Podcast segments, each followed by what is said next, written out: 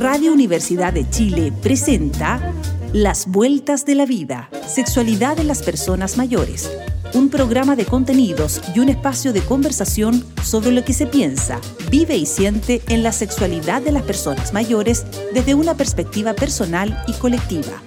Conduce Johnny Acevedo Ayala, profesor de la Facultad de Medicina de la Universidad de Chile y doctor en Ciencias de la Educación Médica.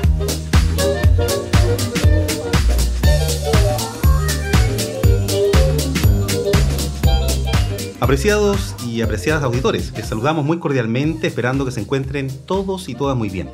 Les saluda Johnny Acevedo Ayala, profesor asociado de la Facultad de Medicina de la Universidad de Chile y doctor en Ciencias de la Educación Médica.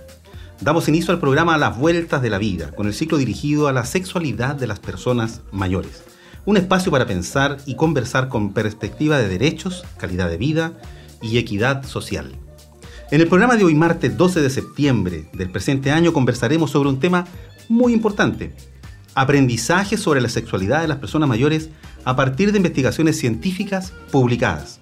Para ello, nos acompañan dos jóvenes invitadas brillantes estudiantes de nuestra Facultad de Medicina. Ellas son Andrea Solari y Magdalena Arroyo, estudiantes de quinto año de medicina de nuestra prestigiosa Universidad de Chile. Estimadas Andrea, estimada Magdalena, bienvenidas al programa. ¿Cómo están? Hola profesor, muy bien. ¿Y usted?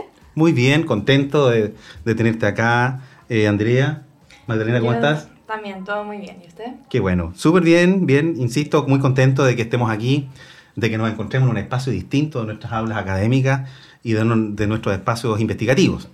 Entonces, eh, antes de entrar en el fondo del programa, eh, yo creo que sería muy bueno que le contemos a nuestros auditores, a nuestras auditoras, algunas cosas que yo sé que son muy simbólicas, porque seguramente también ellos, como abuelos, los padres, y, a lo mejor hay jóvenes también escuchando, que yo creo que sí, sería muy interesante que ustedes les contaran eh, ¿Por qué decidieron estudiar esta carrera? ¿Por qué estudiar medicina y en la Universidad de Chile?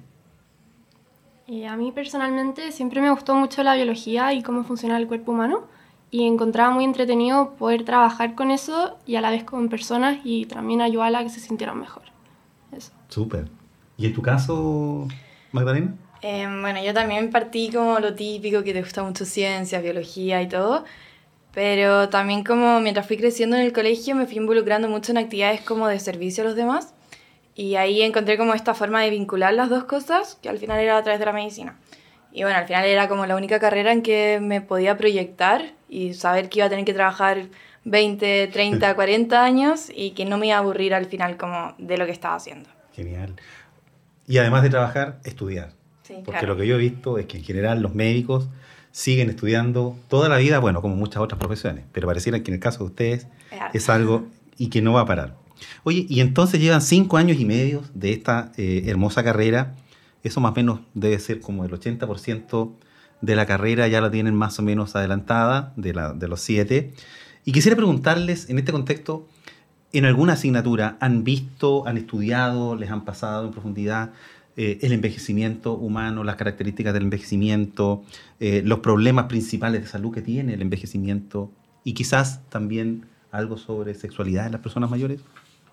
Eh, sí, bueno, se toca mucho el tema de las personas mayores en varias de las asignaturas de la carrera, sobre todo en el contexto del aumento de la prevalencia de las enfermedades crónicas no transmisibles, lo que va de la mano con el aumento de la esperanza de vida.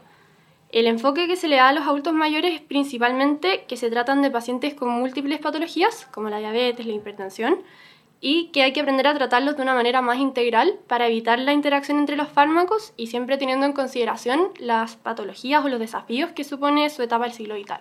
Perfecto, porque pareciera ser que eh, en algún momento este abordaje de estas patologías crónicas y en personas mayores sobre todo era como algo muy biológico, diagnóstico, medicamento, tratamiento, exámenes y punto. Y hoy parece que se intenta transitar más hacia la integralidad del enfoque, un enfoque más humano, más holístico, donde se le mire a él como centrado en la persona, a él o ella, y en un contexto personal, familiar y comunitario, ¿no?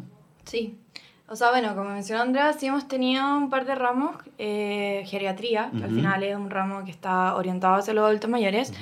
Eh, medicina familiar también hemos tenido un enfoque más en esto.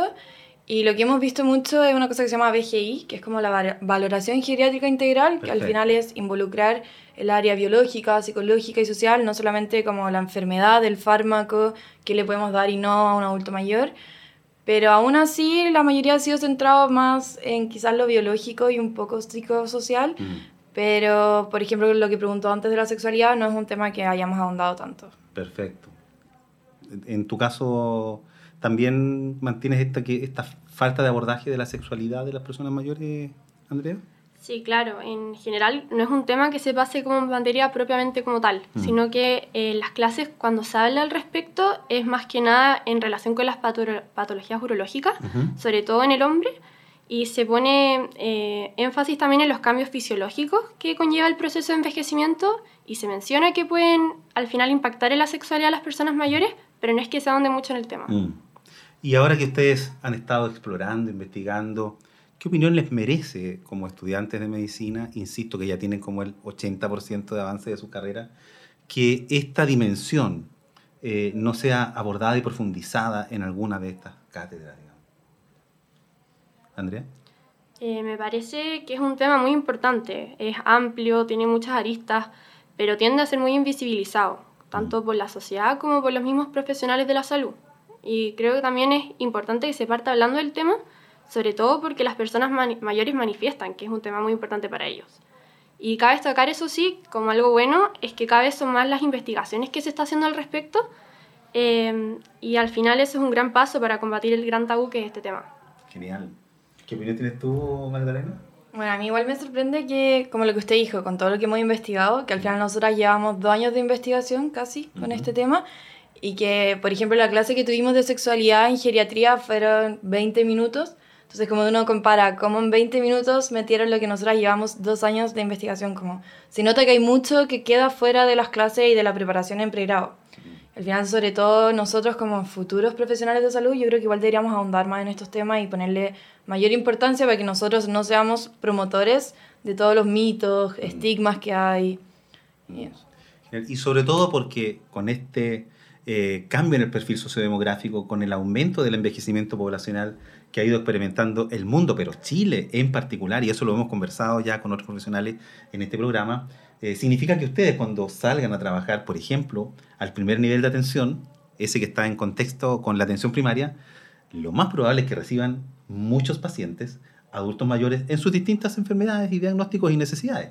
Pero este lo más probable es que sea uno que, como ustedes han visto en las investigaciones, no les consulten porque pareciera ser que no hay nadie preparado para enfrentar y ustedes más o menos están dando cuenta de eso. Oye, ¿qué les parece que entonces que ahondemos en esta, en esta investigación que ustedes han ido realizando y contemos algunas cosas eh, con las cuales ustedes eh, se han ido encontrando? Entonces, en tu caso, Andrea, eh, de lo que has revisado, ¿existe discriminación? En la, en la sociedad y a veces en el personal sanitario en Chile o en el mundo respecto del abordaje de la sexualidad de las personas mayores? Algo, algo comentaste anteriormente. Eh, sí, varias de las investigaciones concuerdan que es un tema donde hay mucha discriminación en la forma de edadismo, que va, va como que dice que es al final que es en relación a la edad. Y hay mucha desinformación por parte de la sociedad y es perpetuada por la falta de políticas públicas que hay, además de la pobre formación del personal de salud en este ámbito. Eh, algunos de los temas que más se mencionan, por ejemplo, son la legitimidad social de la sexualidad de la adultez mayor, donde muchas de las personas mayores mencionan que se sienten presionados a ocultarla o también que les da vergüenza o culpa expresarla y se sienten juzgados. Eh, también se habla mucho del rol hegemónico que tiene el coito y cómo se minimizan las otras expresiones de la sexualidad. Y por último, otro de los temas más relevantes que sale es cómo el estado de salud impacta en la sexualidad, sobre todo en las personas que están institucionalizadas. Esas que están en los hogares, que... Claro. Ah, mira, interesante, porque más o menos va dando cuenta de justamente lo que nos han dicho los propios eh, personas mayores que estuvieron aquí, eh, y algunos entrevistados que también hemos tenido. O sea, va muy, lo que ustedes han ido encontrando tiene que ver con, entonces con lo que estamos conversando, con esta necesidad que existe en este tema. Y otro tema muy interesante que aparece, eh, Magdalena, tiene que ver en, en, las conversaciones con personas mayores, eh, es el tema de los mitos. ¿Existen mitos todavía en este grupo etario y en la sociedad en general respecto de la sexualidad de las personas mayores? ¿Con qué te has encontrado tú ahí? Bueno, ustedes, Mariana. Algo de lo que sí se habla mucho en la investigación es que, como hemos dicho, son pocas, pero la gran mayoría habla de los mitos al final, que son muchos los mitos que se tienen acerca de este tema. Y por ejemplo, algunos que podría decir, y el principal y que yo creo que es el más como sorprendente, es que se ven a los adultos mayores como seres asexuales, o sea, que no tienen deseo sexual y no sienten placer por ello. También, por ejemplo, se cree que por ser personas con muchas comorbilidades, por ejemplo, diabetes, hipertensión, etcétera, que no pueden realizar actividades sexuales o que no van a sentir placer o que también por el mismo hecho de ser más viejos y como la fragilidad que conlleva este envejecimiento, creen que no pueden al final realizarlo, como que va a ser peligroso, que no va a ser lo mismo que antes, como que no, no tienen información acerca del tema. También otro tema que probablemente va a ir cambiando ya con el paso de las generaciones tiene que ver con el rol que se le ha impuesto a la mujer, en donde la mujer se ha visto su sexualidad por mucho tiempo como algo de como un medio para darle placer al hombre mm. más que a ella misma, o sea, no como una satisfacción personal. Muy machista. Claro, que al final es solamente como la mirada desde el hombre y bueno, eso igual probablemente va a ir cambiando ahora con las generaciones. También muchas mujeres eh, ven la viudez como un sinónimo de término de vida sexual. Mira. Y bueno, también están los temas ya más relacionados, por ejemplo, con la religión, en donde se ve como si fuera un pecado. Al final ven como todo lo que es actividad sexual como un medio para la concepción y no para el placer. Claro. Y bueno, esos son algunos de los mitos. Hay muchos más y las investigaciones hablan mucho de esto. Mm. Interesante eso porque justamente el programa anterior, Natalia Guerrero, y en el anterior, eh, la doctora Molero y la doctora Constanza Bartolucci nos daban cuenta justamente de eso, como que la mujer tiene que vivir esta etapa, vivir la concho, de acuerdo a sus propias capacidades, de acuerdo a su propio contexto, pero vivir ese espacio como un espacio eh, que se siente, que se vive y que cada uno entonces vaya explorando y abordando esta sexualidad en la medida de lo posible. Eh, no obstante, pareciera ser que estos mitos se perpetúan y se van instalando en la familia y en las tradiciones que justamente la cultura de esa familia va pasando, más algunos dogmas que, como tú decías, se instalan, eh, en este caso, para la mujer, mujer desde un punto de vista muy también machista, digamos. Oye, interesante lo que han ido encontrando ustedes desde sus investigaciones. Chicas, ¿qué les parece que en general cuando se les pregunta a las personas mayores sobre qué tan importante es su sexualidad en general, en Chile y en el mundo, eh, las respuestas eh, que ellos dan es que entre un 60 y un 70% dicen que la sexualidad es importante o muy importante en, en la suma de ambas. Eh, a su juicio, ¿qué creen ustedes que está reflejando esto?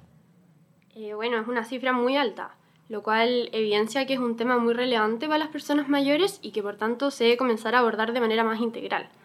Y esto cobra aún más relevancia cuando se toma en cuenta lo que antes mencionábamos, que era que para el 2050 se estima que un tercio de la población en Chile van a corresponder a personas mayores de 60 años. Bueno, a mí me parece muy impresionante que siendo una cifra tan alta sea un tema tan invisibilizado. Claramente hay una necesidad por parte de los adultos mayores en relación a este tema y al final lo único que se ha hecho es ignorarla o promover los estigmas que existen al respecto. O sea, al final estamos hablando casi de tres cuartos de la población de adulto mayor que consideran importante su sexualidad. Y como dije, me parece más que suficiente para empezar a tomarla en cuenta, visibilizarla. Y bueno, como hablábamos antes, Chile es un país que está en vías de envejecimiento. Entonces, si este no es un tema que se aborda desde ya, el problema va a seguir aumentando y después va a ser mucho más difícil como poder realizar cambios como reales. Mm. Y ese abordaje desde ya, evidentemente, y ustedes lo han traído a colación, tiene que ver con la propia formación de ustedes como futuros médicas y de los profesionales de la ciencia de la salud en general. Me imagino yo, eh, Andrea nos estaba comentando algo así hace un rato atrás, digamos.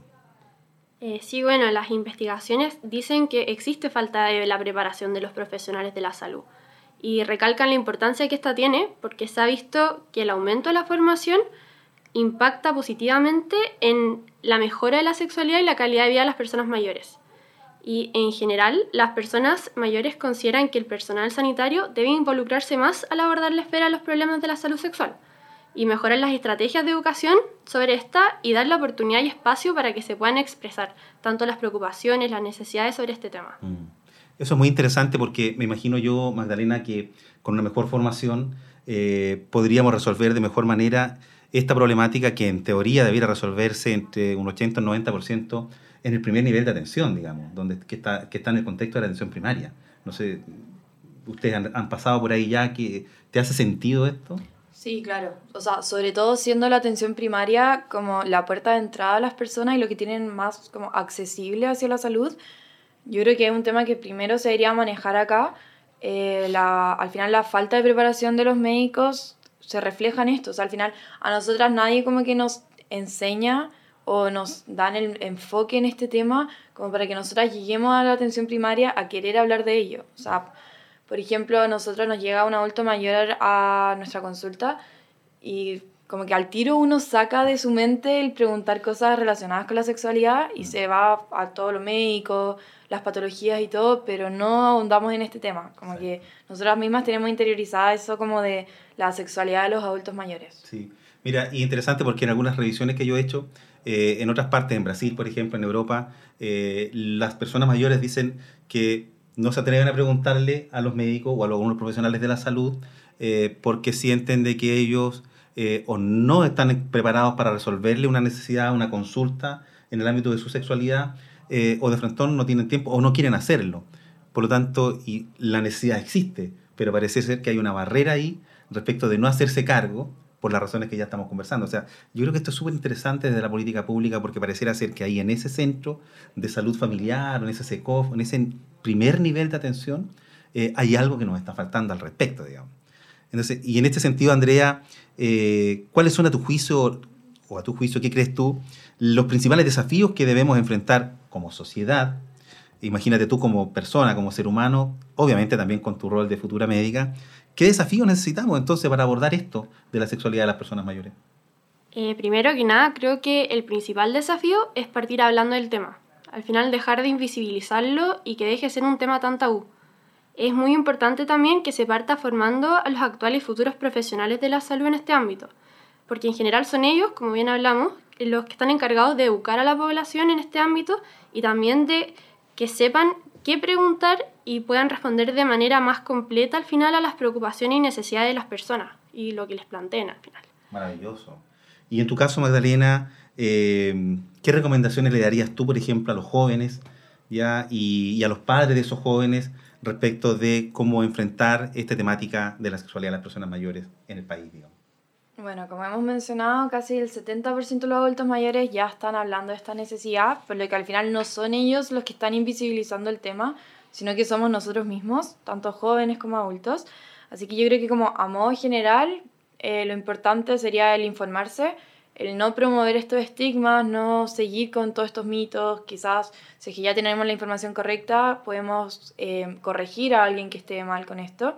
Y ya más como una recomendación dirigida a los futuros profesionales de salud, es como lo que decía, que una medida muy fácil es en el mismo consultorio, aunque quizás el tema no vaya muy, el motivo de consulta no vaya a la sexualidad o un problema sexual, igual incluirlo en alguna pregunta dentro de la entrevista, no cuesta nada, nos vamos a demorar un par de segundos más y al final podemos como resolver una necesidad del adulto mayor y se ha visto muchos estudios que ellos mismos quieren hablarlo, solo que no se atreven. Entonces nosotros como puerta de acceso deberíamos ayudarlos a que ellos puedan hablarlo.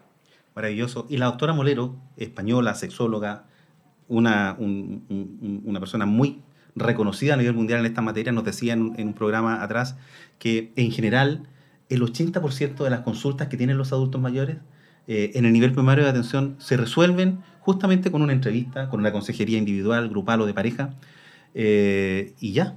Y el resto son problemas biomédicos, psicoorgánicos que tienen otra derivación, pero debiéramos ser capaces de resolver, dice ella, el 80% de la problemática con temas tan sensibles como una conversación, una consejería educativa, informativa, en fin. Ay, queridas estudiantes, se nos ha ido el programa volando. Eh, muy, muy, muy rápido, donde hemos abordado la mirada de los aprendizajes sobre la sexualidad de las personas mayores a partir de las investigaciones científicas publicadas con eh, nuestras queridas estudiantes de la Facultad de Medicina de la Universidad de Chile, representadas hoy día, representados y representadas muy bien por Andrea Solari y Magdalena Arroyo. Eh, dos estudiantes brillantes que yo conozco desde muy cerca, porque hemos trabajado en el aula académica y también en el ámbito investigativo. Eh, Andrea, palabras al cierre en este programa. nada, que muchas gracias por la invitación y qué bueno que se esté dando el espacio para hablar de estos temas y que es un gran, al final, avance y eso. Eso. Palabras para el cierre, Magdalena. Yo lo mismo, muchas gracias a usted, también a la radio por recibir este programa y al final igual es motivante que nuestra investigación se esté como, ya esté por ejemplo en la radio, nos motiva a seguir y nada, muchas gracias. Maravilloso. Yo muy feliz entonces porque estamos poniendo un tema nuevamente eh, visibilizándolo, como decían ustedes, la necesidad que esto requiere y porque traemos entonces nuestras estudiantes desde el aula desde los espacios investigativos a este espacio social tan importantes. Así termina nuestro programa Las Vueltas de la Vida con el ciclo dirigido a la sexualidad de las personas mayores en el 102.5 FM de Tu Dial. Recuerda revisar el programa de hoy en la página web de la Radio Universidad de Chile o en Radio Universidad de Chile Online y busque la pestaña Volver a escuchar. Pero también puede escuchar o descargar nuestro programa o nuestros programas directamente desde Spotify y otras redes sociales. Les esperamos, como siempre, el próximo martes a las 11 de la mañana. Reciban un fraterno abrazo y que tengan una excelente semana. Chao, chao. Radio Universidad de Chile presentó Las Vueltas de la Vida, Sexualidad en las Personas Mayores. Un programa de contenidos y un espacio de conversación sobre lo que se piensa, vive y siente en la sexualidad de las personas mayores desde una perspectiva personal y colectiva. Condujo Johnny Acevedo Ayala, profesor de la Facultad de Medicina de la Universidad de Chile y doctor en Ciencias de la Educación Médica.